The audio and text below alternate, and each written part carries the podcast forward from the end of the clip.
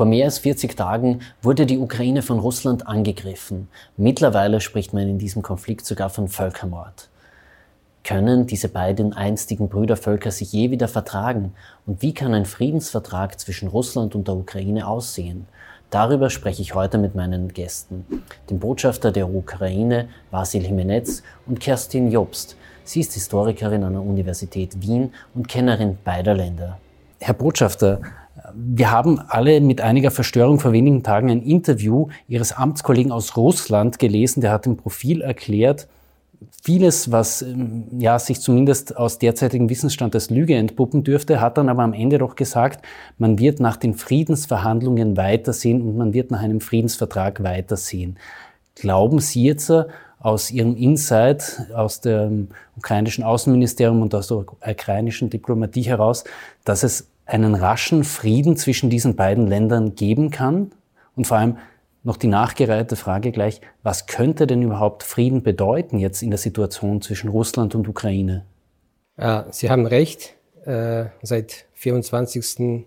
Februar ist äh, ein äh, schrecklicher Krieg in die Ukraine gekommen.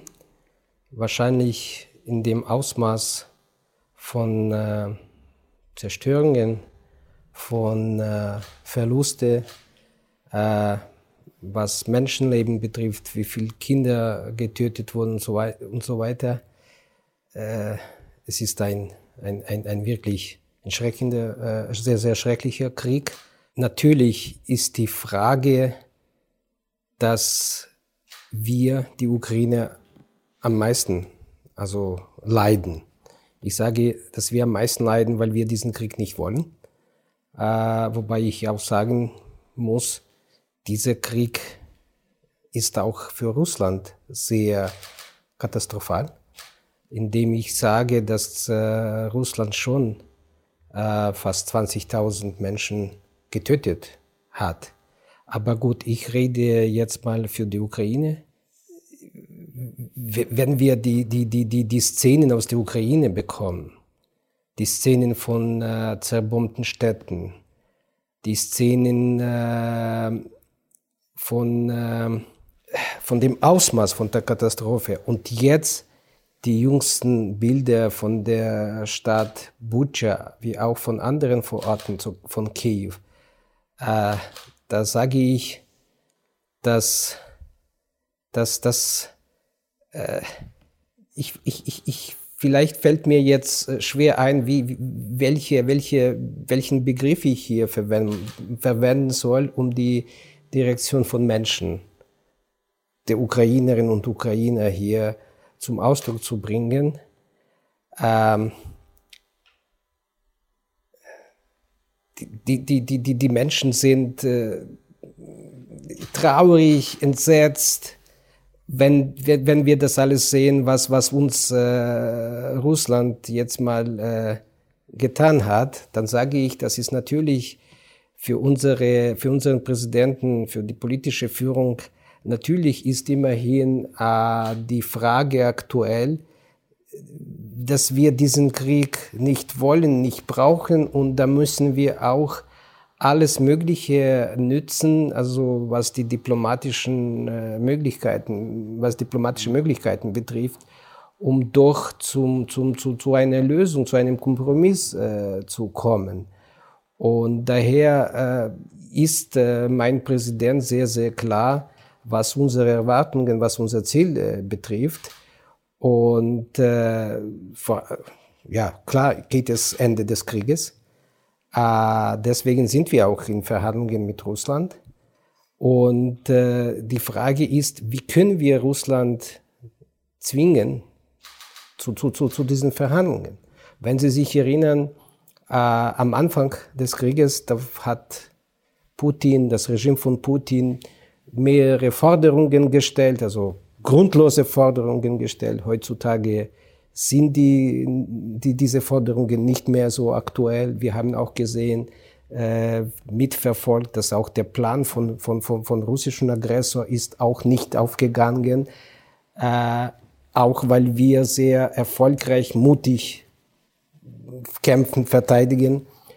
Das heißt, die Verhandlungen oder die Position bei Verhandlungen hängt auch davon ab, wie erfolgreich wir am äh, Feld des Kampfes, am Schlachtfeld sind.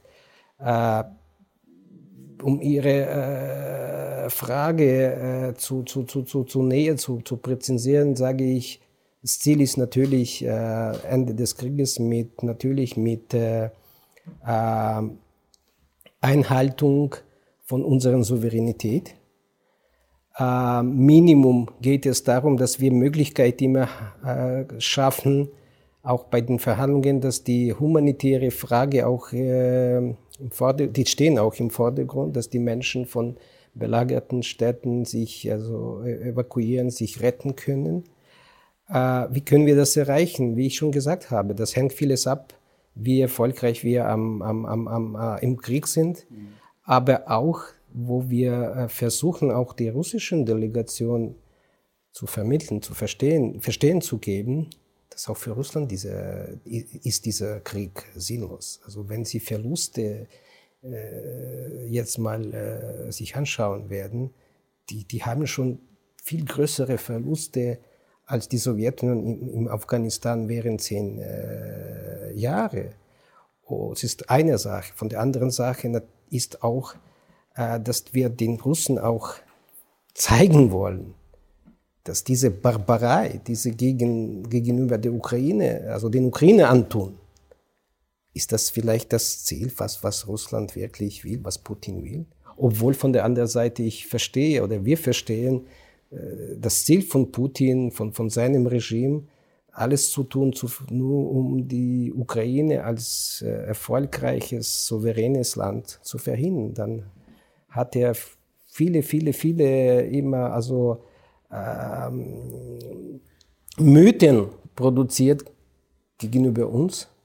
Diese Mythen sind auch basiert auf Lügen und die, die, die, die, die, die, äh, das Interview, was Sie, also den Sie äh, erwähnt haben, auf, auf, auf welches Sie ver, ver, äh, verwiesen haben, ist auch eine Lüge. Aber das wissen wir auch schon lange her. Dass Russland, also Lüge, das ist auch ein Instrument von Russland. Und es, mir ist nur tut äh, sehr leid, dass diesen Lügen mit, mit, mit russischen Propaganda, mit Mythen sehr längere Zeit äh, auch in Europa äh, wahrgenommen wurden. Und äh, dann war das sozusagen auch gegen uns dann abgeprallt äh, worden, wo wir auch sozusagen uns äh, wo wir vieles äh, hinnehmen mussten, was, was, was die Ukraine betrifft, was die Entwicklungen, was die Prioritäten der Ukraine äh, betrifft.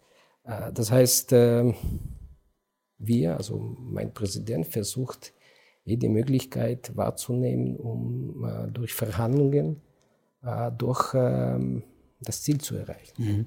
Das Ende der unmittelbaren Kampfhandlungen ist jetzt mal das, das eine Ziel. Da gibt es auch immer so wieder diesen Mythos, am 9. Mai könnten die Kampfhandlungen eingestellt werden. Also der Tag, an dem in Russland der ähm, Sieg beziehungsweise die Kapitulation über Nazi-Deutschland gefeiert wird, also die Kapitulation von Nazi-Deutschland gefeiert wird. Ähm, aber was folgt dann, wenn die Waffen schweigen? Äh, da, da herrscht ja dann nicht Friede in dem Sinne, wie es die Ukraine jetzt zumindest seit der Souveränität einige Zeit lang erlebt hat. Da bleibt ja dennoch die permanente Angst vor einem neuerlichen Überfall. Schauen Sie, wir haben gezeigt, also seit dem 24. Äh, Februar, dass wir äh, die Ukraine eine starke Nation sind, dass wir sehr, sehr erfolgreiche Streitkräfte haben, äh, dass wir einen guten Präsidenten äh, haben als Vorbild für uns und äh, das heißt, wir haben keine Angst vor den Russen wenn es jetzt mal um die Verteidigung der Heimat geht, um Verteidigung unserer Zukunft. Deswegen sage ich, wir werden bis zum letzten kämpfen für unsere Souveränität, für unser Territorium, wenn es notwendig wird. Aber von der anderen Seite, wie gesagt, wir sind sehr, sehr aktiv. Wir bemühen uns sehr, dass wir durch äh, Verhandlungen doch äh, das, das Ziel äh, erreichen können. Alles andere ist keine Option jetzt für, für uns. Ich möchte noch an einem Punkt hängen bleiben, den Sie gerade erwähnt haben, das Territorium. Jetzt gibt es ja seitens Ihres Präsidenten Zelensky den Vorschlag, man könnte den Donbass für 15 Jahre unter sozusagen in eine Zwitterposition belassen, ähm, sich beobachten, wie sich die Situation dort entwickelt und dann hinterher eben entscheiden, welchem Staat dieser Teil, dieser Landstrich zugeschlagen wird. Warum entscheidet man sich jetzt äh, oder warum wählt man die Verhandlungsstrategie, hier einen Konfliktherd dauerhaft bestehen zu lassen? Ist es nicht noch gefährlicher, als jetzt einen territorialen Verlust hinzunehmen? Äh, für Sie wahrscheinlich ist das leicht, da, darüber zu diskutieren, aber. Es, ist nicht leicht. Ich, ich, ich stelle nur die Frage, ich will nicht Putin-Versteher sein. Es, es, es, es ist nur eine Frage, die sich viele Menschen stellen. Schauen Sie, äh, der Präsident äh, die, die, die, die, die Mannschaft von dem Präsidenten, die haben Vorschläge gemacht.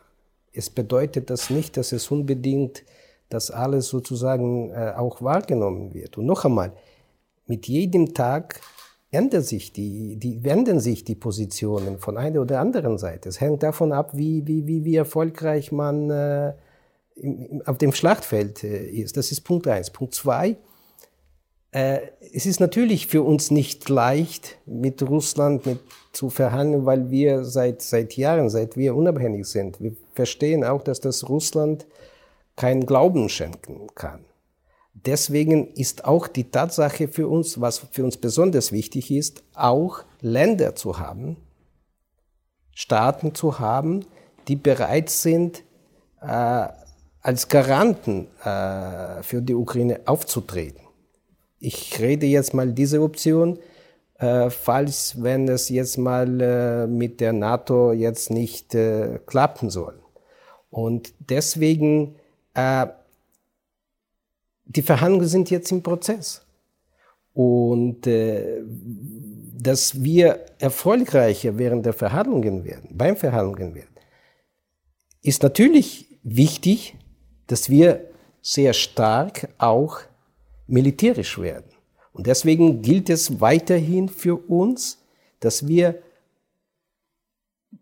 Hilfe bekommen, Unterstützung bekommen, konkret, jetzt geht es jetzt mal militärisch, damit auch unsere Position stärker wird. Das ist jetzt mal wichtig. Das heißt, äh, Diskussion, die wir jetzt mit Ihnen führen, ist sehr, sehr, ein sehr, sehr komplexes äh, Thema. Und äh, ich glaube, dass diese, diese schrecklichen Bilder jetzt vom, Wo äh, vom Wochenende, die wir gesehen, von den Vororten von Kiew, ich befürchte, äh, solche schreckliche Bilder werden wir auch von anderen äh, Staaten, äh, Städte auch äh, bekommen werden, die besetzt wurden, die noch besetzt sind. Es soll wirklich auch ein Weckruf für die internationale Gemeinschaft sein. Die wegruft, dass man von der einen Seite sowas nicht akzeptiert, wenn Sie wollen, das sollte jetzt mal wirklich eine rote Linie für die, für, für, für, für alle Menschen in der Welt sein. Rote Linie, dass man sozusagen weiter soll das nicht mehr gehen, weil es ist alles unmenschlich, das alles ist äh, brutal.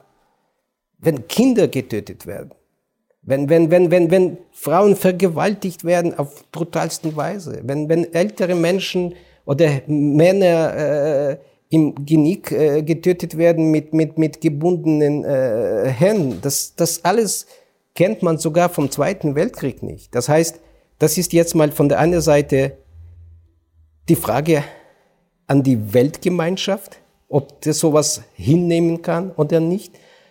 Und deswegen von der anderen Seite, um sowas weiter nicht mehr zu verhindern, dass man der Ukraine wirklich real, konkret hilft, um damit die Ukraine stärker, effektiver bei, bei, bei, bei, bei der Verteidigung äh, der, der, der, der Heimat, der Souveränität äh, agiert. Und dann kann es natürlich auch Einfluss auf die Verhandlungsprozess äh, haben. Das ist eindeutig. Und äh, noch einmal, je stärker wir sind, desto sicher sind auch unsere Positionen bei den Verhandlungen. Aber was wichtig ist für den Präsidenten, es geht nicht jetzt mal, dass er bereit ist, mit der Souveränität zu handeln. Nein, es ist nur Versuch, dass man sozusagen äh, jetzt in dieser Situation einen Kompromiss zu finden, wenn wir den auch finden werden, um den, den Krieg zu beenden und dann Menschenleben äh, zu retten. Das ist jetzt mal äh, das Ziel, an dem man äh, arbeitet. Mhm. Frau Professor Jobst, der Herr Botschafter hat die Bilder von Butscha angesprochen, von diesen furchtbaren Massakern. Man kann kein anderes Wort dafür finden. Ähm, wenn man auf der Zeitachse nach hinten blickt, vor 30 Jahren begann der Bosnienkrieg. Dort waren die Bilder von Srebrenica, von dem Völkermord, der, äh, Völkermord dann der Punkt, wo die internationale Staatengemeinschaft eingeschritten ist. Ähm, ist jetzt hier auch schon diese rote Linie überschritten? Glauben Sie auch, dass da die internationale Staatengemeinschaft anders agieren wird? Oder ist man mittlerweile auch ähm, so weit, beziehungsweise wählt man andere Mittel, eben jene der Wirtschaftssanktionen, um Russland, die ja mittlerweile in einem Aufarbeitungskrieg, wie man es mittlerweile so nennt, sich befindet, um da Russland wirtschaftlich zu schwächen? Der Vergleich mit den Jugoslawien-Kriegen, kann man ja sagen, muss man ja sagen, ähm, eröffnet uns ja eigentlich schon eine Dimension, eine weitere Dimension, wohin das Ganze führen kann. Ähm, und ich denke, ich, Sie sind nicht der Erste und äh, viele von uns haben natürlich auch jetzt schon den Vergleich mit Srebrenica im, im Kopf was die Brutalität anbelangt. Und eine weitere Par Parallele, die ja auch ganz erschreckend ist und die ich für die, auch für das ukrainisch-russische Verhältnis persönlich, und ich beschäftige mich ja seit Jahren mit diesem Raum, auch nie für möglich gehalten habe, ist, dass es denn zwischen zwei Völkern äh, stattfindet, die sich auf eine sehr, sehr enge Beziehung eigentlich stützen könnten es gibt, auch wenn es heute, heutzutage nicht so scheint, aber natürlich auch sehr, sehr enge, auch persönliche, menschliche äh, Beziehungen zwischen der Ukraine und Russland und welche, das ist ein Nebeneffekt. Auch äh, Sie haben, Herr Botschafter, schon wiederholt jetzt darauf hingewiesen, dass es auch für Russland ein ganz, oder für die Russen und Russinnen ein ganz schrecklicher Krieg ist. Da werden Familien zerstört, da gehen äh, ähm, tiefe, tiefe Risse durch, durch Familien, durch, es, es gibt eine große gemeinsame ostslawische Kultur. Und das wird alles jetzt steht zur Disposition. Und das ist äh, auf, auch auf dieser Ebene schon eine ganz, ein ganz, ganz schrecklicher Befund. Wenn ich jetzt mal etwas ergänzen darf, dann sage ich, äh, die Beziehungen zwischen Ukrainen und Russen würde ich sagen, ja, es gab viele Verflechtungen, persönliche, äh, auch vielleicht professionelle und so weiter. Ähm, aber insbesondere jetzt, obwohl ich würde nicht so jetzt mal äh, Ihnen recht geben, dass sie so eng waren und so weiter, weil die Ukrainer, die haben sich immer anders positioniert, vielen, vielen, vielen Sachen, was jetzt mal verschiedene Themen betrifft. Äh, aber insbesondere jetzt, nach diesen Bildern, die schrecklichen Bildern, die, die, die, die, wir, die ich persönlich jetzt mal vor, vor meinen Augen habe, das ist jetzt ein, ein, ein, ein Strich. Und äh, die, die, die, die Menschen in der Ukraine, für die ist ganz klar, was Russland ist, was die russische Bevölkerung ist. Und da wird es nie mehr, nie mehr das werden, was, was vielleicht war oder für was sozusagen Russland immer plädiert hat, so, so sogenannte Brüderschaft oder sowas. Nein, für die Ukraine war das klar, was Russland ist, was die Russen sind, was russische Gesellschaft ist, was russische Bevölkerung ist. Und das zeigt sich gerade jetzt. Wir sagen nie mehr, und es, äh, äh, die Menschen werden einfach die Ukraine, ich meine, in der Ukraine, einfach die auch nicht äh, verzeihen. Weil da ist klar, dass das nicht jetzt mal für diese Massaker, für diese Barbarei nur Putin zuständig ist. Russen alle. Weil einmal die Russen, die, die, die, die, die Söhne, die Männer und so weiter von, von, von äh, russischen Frauen das alles massakriert haben. Wissen Sie, es gibt so viele Bilder jetzt. Auch Telefonate, die, die, die, die, die jetzt auch veröffentlicht wurden, die auch wiedergeben, wie sich russische Bevölkerung positioniert.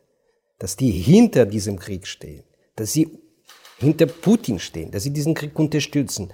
Als Beispiel. Da plündert ein russischer äh, Militär plündert ein Haus bei Kiew. Und der plündert und telefoniert mit seiner Frau, habe ich das und das und das geplündert. Und sie bittet ihn, du musst mal schauen, ich hätte gerne noch Sportschuhe. Und unsere Tochter wird jetzt in die Schule gehen. Vielleicht gibt es noch ein, ein Laptop, da kannst du auch mitnehmen. Entschuldigung, ist das eine, die Position einer großen äh, Nation? Und ich glaube nicht auch, dass die wirklich bewusst sind, ob sie wirklich, ob das ein Riss in der Gesellschaft wird in Russland, weil die meisten, die stehen hinter Putin. Die sind überzeugt, dass die Ukrainer jetzt mal unbedingt getötet werden müssen. Das heißt, es gab immer Unterschiede zwischen Ukraine und Russen, auch früher. Aber jetzt, und gemeinsam mit denen waren wir nie. Und das ist wahrscheinlich auch ein, ein Grund, warum der Krieg jetzt mal gegen uns äh, geführt wird. Also diese Bruderschaft und so weiter. Wie gesagt, es gab Kontakt. Ich, ich, ich will das nicht jetzt mal sagen, nein. Aber diese Bruderschaft gab es nie. Das war ein, ein, ein Mythos von Russen produziert. Ja, wir sind Brüder. Sie sehen jetzt die, Gesamtheit Russlands in Gegnerschaft zur Ukraine oder bezieht sich das auf Teile noch? Nö, ich, ich, wenn ich sehe jetzt mal, dass der Krieg von Putin von 80 Prozent der Russen äh, unterstützt wird, dass die hinter sind.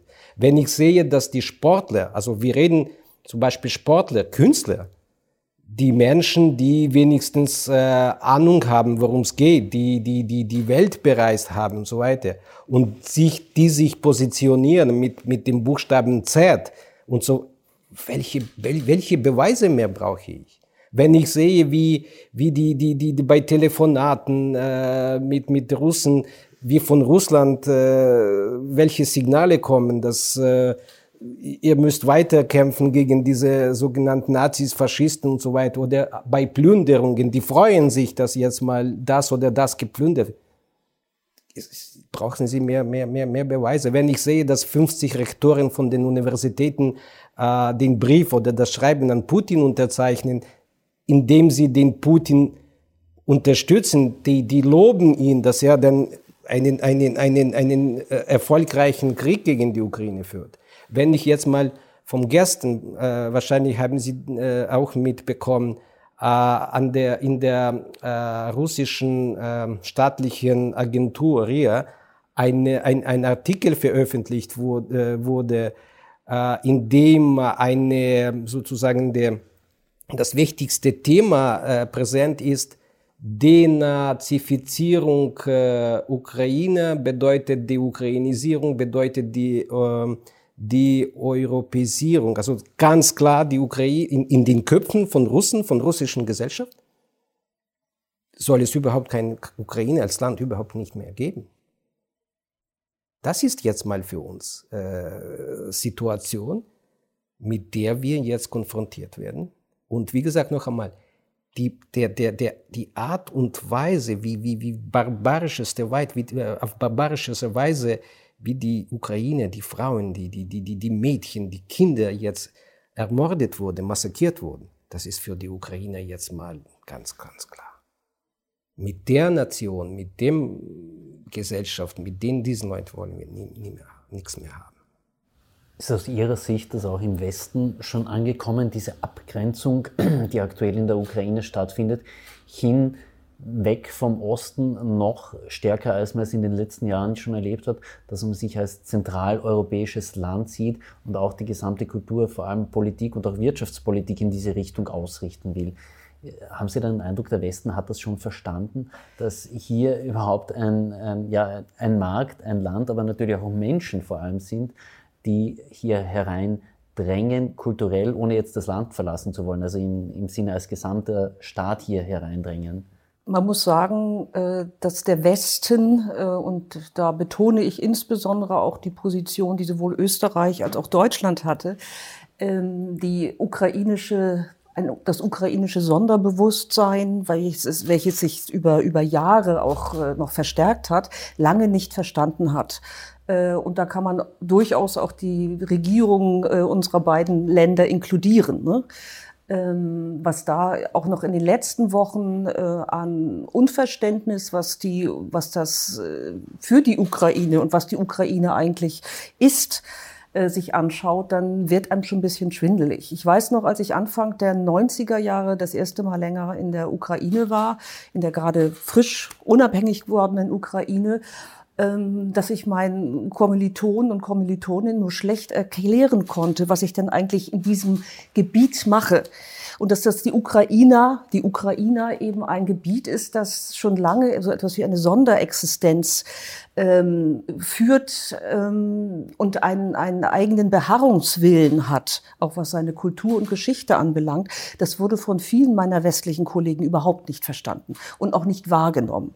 Ich musste lange noch erklären, was das eigentlich für ein Gebiet ist das sind doch eigentlich alles Russen. Das war in der Zeit äh, äh, ein, ein äh, häufig äh, mir entgegengebrachte, teilweise auch entgegengeschleuderte äh, Spruch. Äh, diesbezüglich sind wir jetzt leider unter, äh, unter schrecklichen Bedingungen sind wir schon sehr viel weiter. Also die Existenz einer unabhängigen Ukraine ist in den Köpfen auch der westlichen, vieler westlicher, nicht aller, aber vieler westlicher Menschen auch äh, implementiert. Ähm, und wenn die, dieser ganze Krieg auch irgendetwas Positives haben sollte, was er, was er natürlich eigentlich nicht hat, dass die Existenz der Ukraine nicht mehr wegzuleugnen ist. Und insofern ist es eigentlich jetzt schon auch ein, eigentlich ein, kein Triumph für Putin, dass eigentlich das, was er eigentlich verhindern wollte, auch erst jetzt wirklich implementiert hat. Und selbst, es gab natürlich auch, äh, Herr Botschafter, das sehen Sie vielleicht ein bisschen anders, es gab ja auch äh, in der Ukraine selbst durchaus auch einige ukrainische Staatsbürger und Staatsbürgerinnen, die durchaus auch noch mit der, mit der Zugehörigkeit äh, zur Ukraine äh, nicht immer ganz zufrieden war. Aber ich glaube selbst, ich glaube jetzt ist das vorbei. Also selbst, der, selbst die allergrößten Skeptiker ähm, akzeptieren, nicht nur tolerieren, sondern sie akzeptieren eine unabhängige Ukraine und sind auch bereit, diese, die Ukrainer sowieso, aber eben auch äh, die Europäische Union, diese auch stärker zu unterstützen. Und da gab es allerdings, das muss man ja auch sagen, lange, lange gerade in Europa, äh, in der Europäischen Union, große, große auch Gleichgültigkeit. Das muss man sagen. Auch, auch ich bin auch immer wieder gerade in den letzten, letzten Tagen und Wochen über die Uninformiertheit einer westlichen Öffentlichkeit, was die Ukraine anbelangt, tief erschüttert. Ähm, und ich frage mich auch, warum zum Beispiel die Geschichte der Ukraine, das mag sich jetzt auch ändern, vielleicht äh, in unseren Lehrplänen so eine geringe Rolle spielt. Ähm, das sind alles, auf der anderen Seite muss ich sagen, ich bin über die Resonanz die jetzt oder auch die Unterstützung, die, die die Ukraine von vielen Bevölkerungsgruppen, man muss sagen eigentlich eher zivil, zivilgesellschaftlich als, als äh, offiziell äh, unterhält, äh, erhält, äh, stimmt mich ich will nicht sagen glücklich, das, äh, man kann in diesen Zeiten nicht glücklich sein, aber äh, das beruhigt mich. Also dass äh, insbesondere auch äh, ihre polnischen Na Nachbarn, äh, wo wir auch in den letzten Jahren ja politisch durchaus mal schlucken mussten und zu Recht schlucken mussten. Ich bin sehr, ich bin sehr beruhigt, dass sich auch äh, Polen und Polen und letztlich sogar die polnische Regierung äh, jetzt doch ähm, sehr, sehr menschlich verhält, sehr, sehr, sehr engagiert ist, was die Ukrainer, die ukrainische Frage anbelangt. Das, das äh, ist ein wenig Trost in dieser insgesamt sehr, sehr schwierigen Lage. Wenn wir andere osteuropäische Staaten ansprechen, dann müssen wir jetzt aus tagespolitischen Gründen auch kurz nach Ungarn beziehungsweise nach Serbien blicken. Das sind ja auch zwei dezidierte, man nennt es jetzt derzeit so Putin-Freunde, die hier Wahlsiege einfahren konnten mit Alexander Vucic und Viktor Orban wird das nochmal auch innereuropäisch ein Spaltbild, dieses neu auszutarierende Verhältnis hin zu Russland, hin zu Putin? Ganz bestimmt. Äh, also zumindest was Serbien anbelangt und sicher auch äh, was den Wunsch der serbischen Bevölkerung anbelangt, noch enger an die EU heranzurücken, könnte ich mir vorstellen, dass das äh, jetzt für diesen, diese Wünsche kontraproduktiv ist. Was die Ungarn anbelangt die, die ungarische Regierung anbelangt, ähm, habe ich momentan auch alle Hoffnung fahren lassen, ehrlich gesagt. Also nach diesem Wahlergebnis sehe ich ehrlich gesagt keine, keine Möglichkeit, da wieder auf einen Nenner zu kommen. Mhm. Ähm, Herr Botschafter. Wenn, wenn ich nur auch äh, ergänzen äh, darf, ja, das natürlich für uns ist das äh, ein Problem, dass die Ukraine vom Westen immer, jetzt mal würde ich sagen, vernachlässigt wurde. Warum? Aus meiner Sicht, aus meiner Sicht, das ist typisch für den Westen, also sehr, sehr mit durch Stereotypen geleitet, die Situation wahrzunehmen, weil als Diplomat war ich früher auch in Deutschland, auch in Österreich hier tätig. Ich habe vielen Menschen äh, erklärt, ich habe Menschen angesprochen was die Ukraine ist, äh, Geschichte und so weiter. Die Antwort war äh, sinn, also sinngemäß, äh, in, also interessiert uns eh nicht. Alles, was dahinter dem eisernen Mann, äh, Mauer war, in Russland. Obwohl, äh, wie gesagt, worüber reden wir? Wir reden über das große Land, zweitgrößte Land Europas. Und äh, wenn Sie hier jetzt äh, Diskussion äh, jetzt mal äh, führen, Sie, Sie, Sie gefragt haben, was äh, EU, europäische Ideale, europäische Werte betrifft, da hat Ukraine enormes hier geleistet. Auch was Menschenwerte betrifft, was die europäische Stärkung der europäischen Idee auch Sicherheit Europas. Vergessen wir nicht, dass 94 die Ukraine äh, freiwillig auf das drittgrößte Welt-Atomwaffenarsenal in der Welt, drittgrößte Atomwaffenarsenal verzichtet hat. da haben wir gedacht, das ist unser Beitrag zur Stärkung, also zur Sicherheit in Europa. Dann hat die Ukraine 2004 während der Orangenrevolution sich sehr, sehr stark präsentiert, auch gezeigt hat, wir haben natürlich für unsere Freiheit damals gekämpft. Aber alle Menschen, die damals auf den Maidan, die, die, die, die für den proeuropäischen Präsidenten demonstriert haben, die alle hatten äh, Fahnen, europäische Fahnen. Wahrscheinlich, das war viel, wahrscheinlich war das zum ersten Mal, dass Westen plötzlich die Ukraine nicht entdeckt vielleicht, zum ersten Mal richtig gemerkt hat. Und dann wiederum hat sich dann irgendwie alles eingeschlafen und äh, war dann wiederum Russland und so weiter. Natürlich hat auch russische Propaganda sehr stark äh, hier gespielt. Und das wurde sehr äh, wahrgenommen hier im Westen. Dann der zweite sehr, sehr starke Stimme von der Ukraine Richtung Europa war der Maidan 2014, in dem wir noch einmal sehr, noch stärker gesagt hat, Leute, schaut her, wir sind hier, wir sind Europäer. Wir verteidigen hier auch unsere Zukunft, weil damals ging es nicht gegen den damaligen Präsidenten Janukowitsch, auch nicht für irgendwelchen Politiker, sondern die Menschen sind auf den Maidan gegangen mit europäischen Flaggen, weil die wollten für Europa äh, kämpfen und mit Europa bedeutete damals wie auch hier heute, das ist unsere Zukunft, das ist unsere Freiheit, das ist unsere, unsere Demokratie. Alles wird assoziiert mit Europa, mit der Stärke von der Europäischen Union, von europäischen Idealen. Das haben wir sehr, sehr deutlich gezeigt. Wir haben damals auch elf, äh, 100 Toten äh, gehabt damals bei Maidan. Die Menschen, 100 Menschen haben die, die, die, die ihr Leben äh, geopfert. Das wurde wiederum hier in Europa nicht akzeptiert. Äh, stattdessen hat Europa immer weiter mit Putin, kann man sagen, liebäugelt, Putin hofiert und das war nach, dem nach der Kriegbesetzung. Das heißt, Europa hat sich, hat alles getan, um sich schwächer zu machen. Putin hat das eiskalt genutzt, um Europa zu schwächen. Politisch, wirtschaftlich, auch diese Dinge mit, mit Nord Stream und so weiter. Das war eindeutig Plan von Putin, Europa zu fragmentieren, zu spalten, zu schwächen allgemein. Und dieser Fehler, dass Europa auch schwächer geworden ist, das ist jetzt auch unser Preis in der Ukraine, den wir zahlen.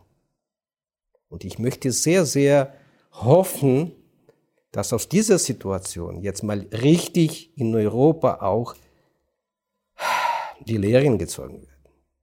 Dass die Ukraine auch diese, diese, diesen Beitrag, die Verdienste für, der Ukrainerinnen und Ukrainer für Europa, dass die wirklich akzeptiert werden.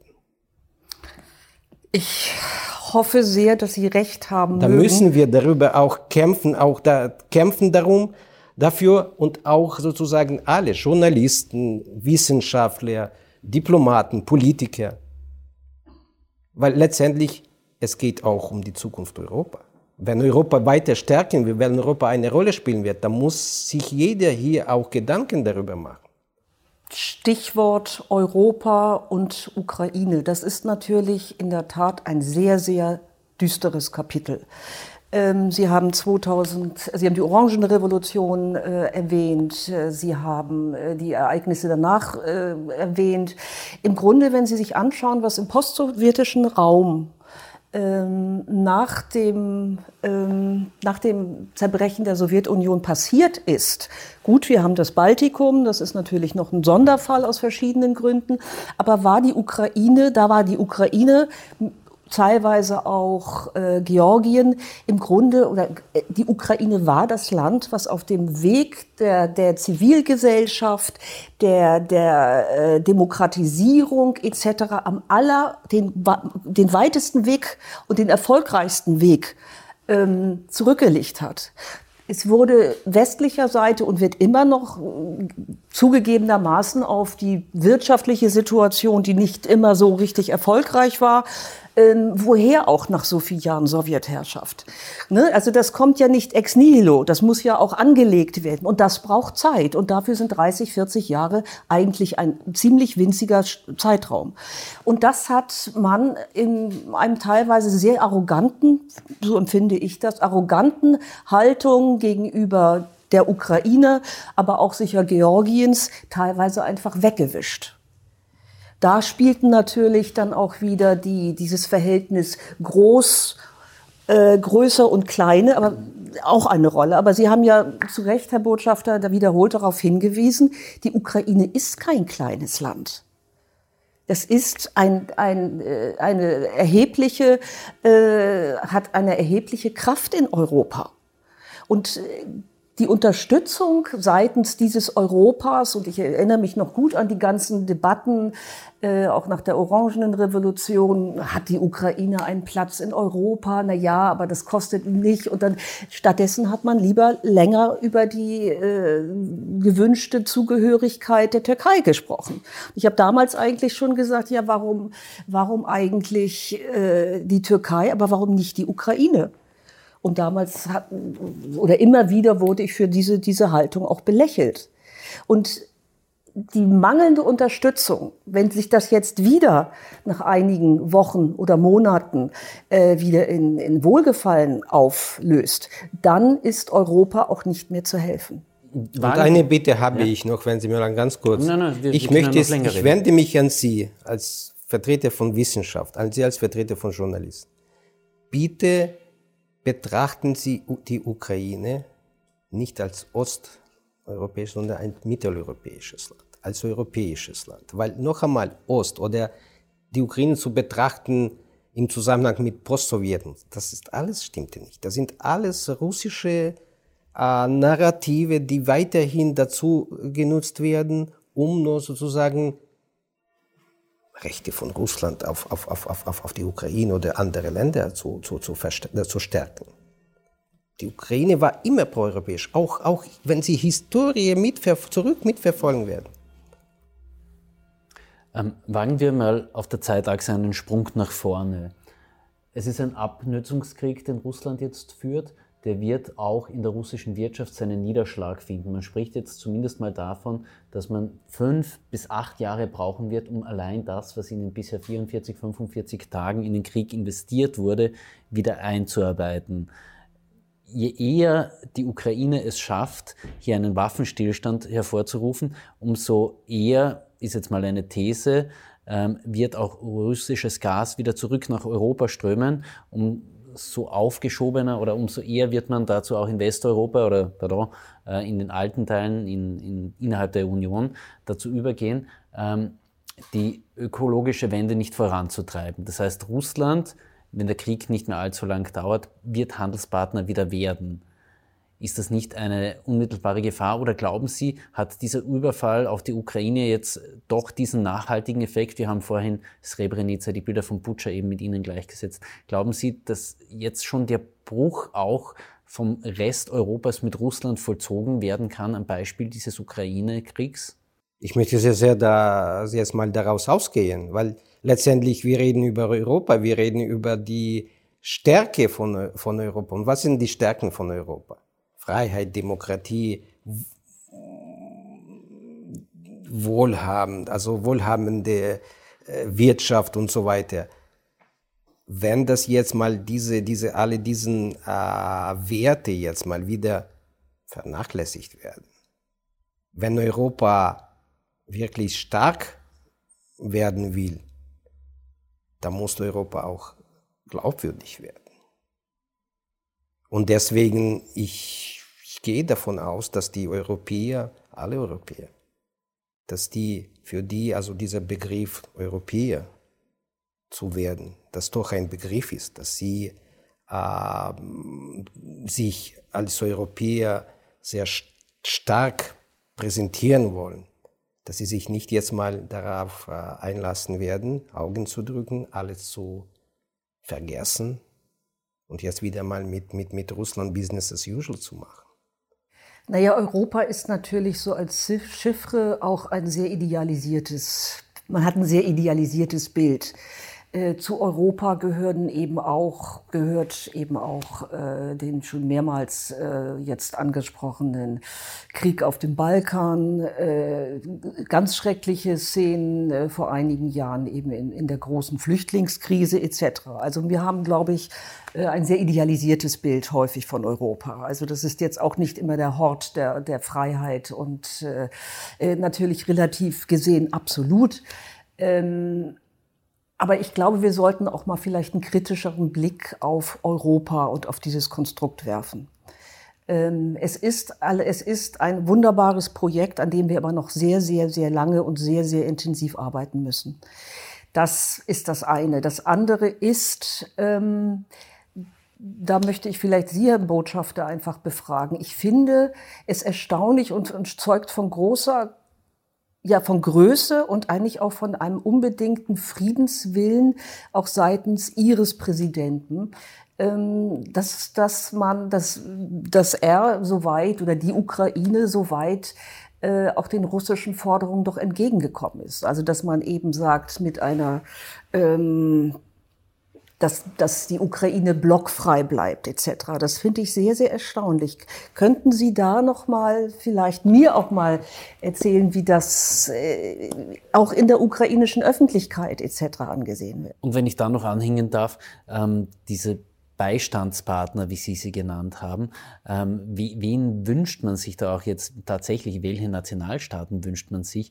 Weil, so wie man es derzeit darstellt, den Beistandsfall, der ist ja noch intensiver, als es das NATO-Regelwerk ähm, in Artikel 5 vorsieht. Da kann jeder Staat individuell entscheiden, wie man beistehen muss. Wen hätten Sie jetzt da abseits einer NATO-Beistandspflicht gern als ukrainischer Staat, als, ja, als Nation, die Ihnen beistehen würde in einem Kriegsfall? Schauen Sie, die Tatsache, dass wir einfach so blockfrei oder neutral bleiben, ist keine Option für die Ukraine, eindeutig.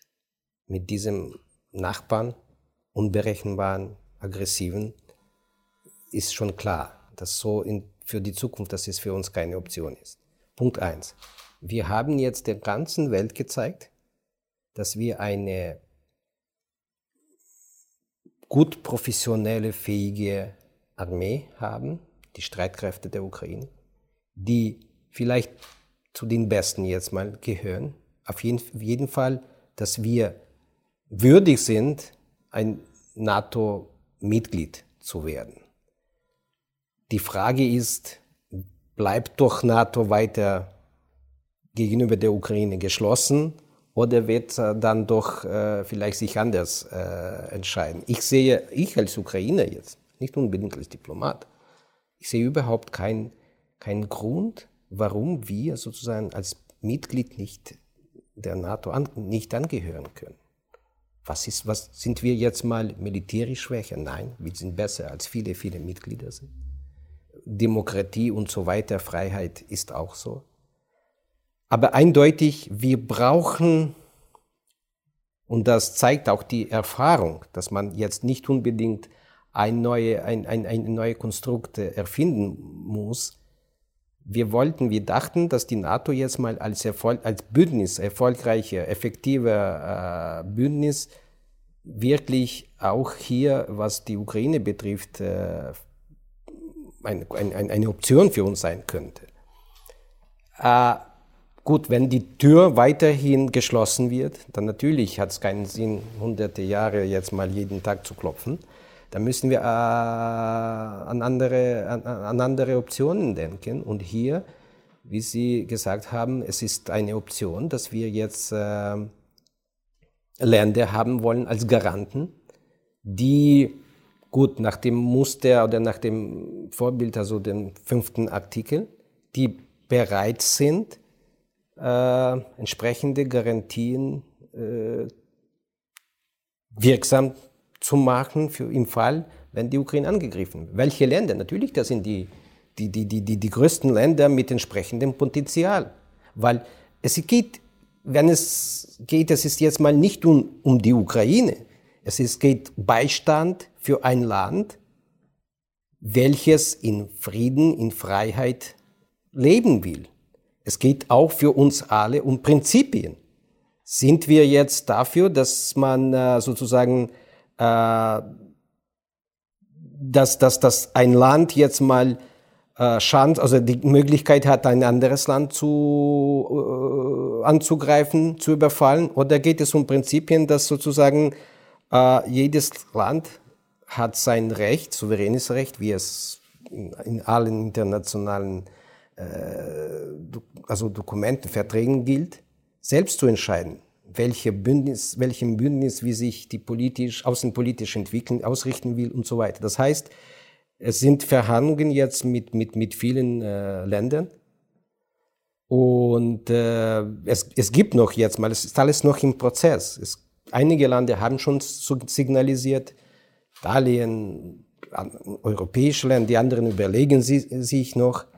Aber grundsätzlich für, für uns ist das wichtig, einmal die Länder zu haben, die bereit sind, die interessiert sind. Und der zweite Punkt wäre dann, wie soll also inhaltlich dieser Beistand aussehen? Das heißt, äh, alles muss ähm, entsprechend klar stehen, schwarz auf weiß.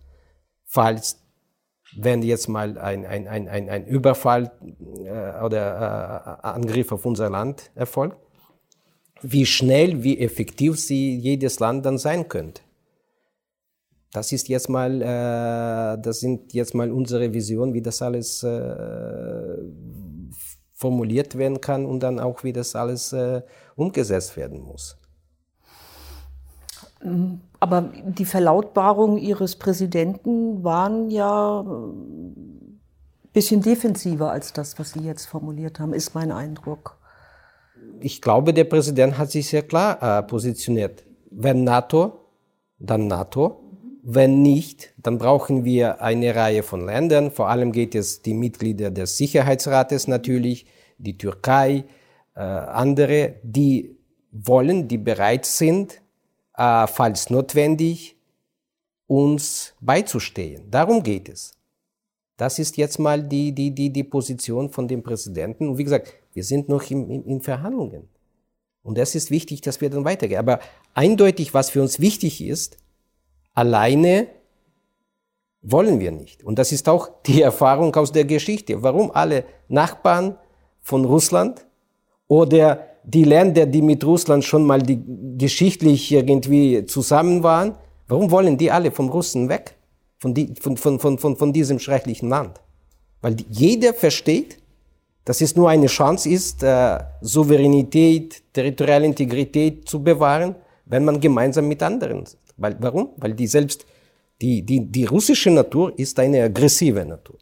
Da hast du eine, keine Chance. Also schauen Sie, Georgien, Moldau, die, diejenigen, die Ukraine, diejenigen, die es nicht geschafft, sozusagen unter äh, NATO-Schirm äh, zu, zu, zu, sich zu retten, die, die, die sind jetzt alle unter russischen Besatzung, also die Teile der, der, der, der Gebiete.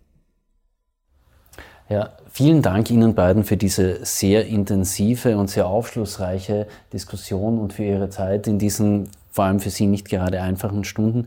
Ihnen dafür ein herzliches Dankeschön für die Aufmerksamkeit sagen und natürlich werden wir auf www.kleinezeitung.at und in der Printausgabe weiterhin darüber berichten, wie es im Krieg in der Ukraine vorangeht und hoffentlich auch, wie es mit den Friedensverhandlungen vorangeht. Einstweilen ein herzliches Dankeschön für die Aufmerksamkeit und bis demnächst.